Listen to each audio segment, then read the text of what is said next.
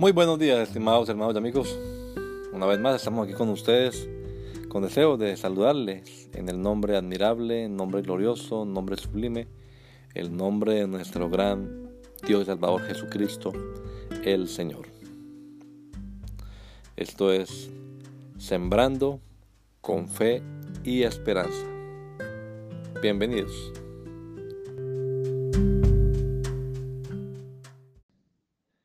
Competente.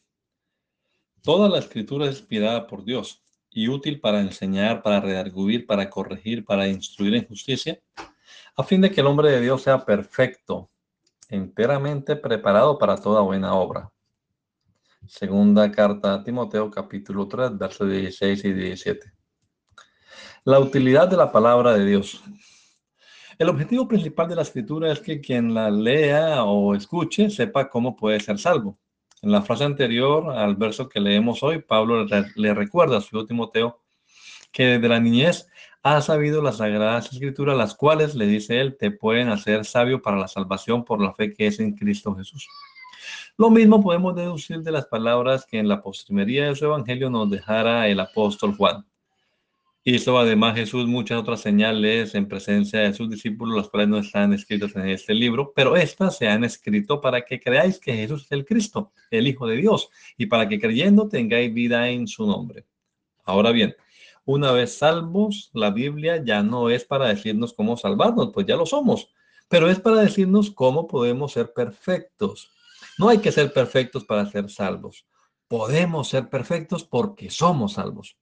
Esa perfección debe entenderse en el sentido de competente, equipado para todo lo bueno. Que el Señor Jesucristo nos regala a todos un hermoso día hoy.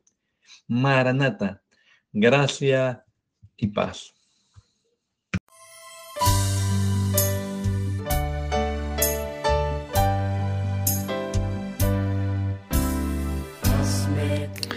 La Iglesia Pentecostal Unida Latinoamericana nos estamos reuniendo en la ciudad de Poughkeepsie, New York, en la Main Street, 691 Main Street.